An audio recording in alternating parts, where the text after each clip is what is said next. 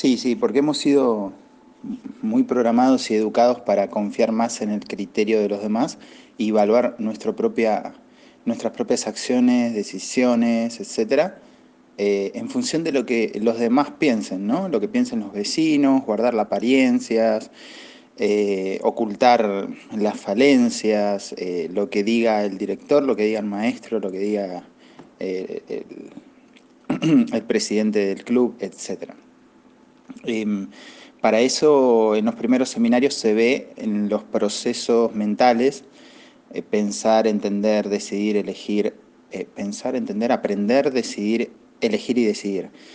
Entonces aprendo qué es pensar y de qué manera pienso, de qué manera puedo mejorar el pensar, eh, de qué manera puedo mejorar el entender cuando no entiendo algo, qué es lo que hago, de qué manera aprendo, cómo puedo hackear mi propio aprendizaje, eh, qué elijo y qué decido, si aprendo a elegir y, tomo realmente la decisión o me quedo rumiando eternamente y procrastinando en la eh, elección pero nunca decido.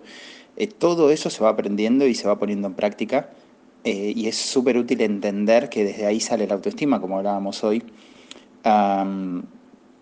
entonces, si yo confío en mis propios procesos mentales, como, como bien enseña Branden, nosotros aprendemos a confiar en lo que nuestra mente produce, ¿no? O sea, entonces confío más en mí que en los demás, valoro más mi pensamiento que el de los demás. Eso no quiere decir que no puedo ser, como te decía hoy, suficientemente ecléctico como para escuchar de los demás, pero luego la decisión es mía, ¿no? Una de las cosas que se aprenden en los grupos de ayuda mutua, eh, de los 12 pasos, es toma lo que, lo que sirve y desecha el resto. Ese es uno de los conceptos.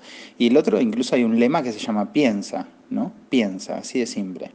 De aprender a detenerse y pensar, cuando tengo un mal momento, aprenderme a detenerme y pensar, antes de hablar y explotar, aprenderme a detenerme y pensar, antes de tomar una decisión en estados emocionales alterados, aprenderme a aprender a detenerme y pensar, eh, simplemente pienso. ¿no? Eso es... Mm, la, gran cantidad de las cosas que acabo de mencionar, la gente no lo vive de esa manera, porque la mayoría de las personas viven como una nebulosa, como si, como si estarían atrapados en un bosque lleno de niebla. Entonces no ven claramente a dónde van, ni dónde están, ni lo que están haciendo, ni el resultado de sus acciones. ¿Me explico?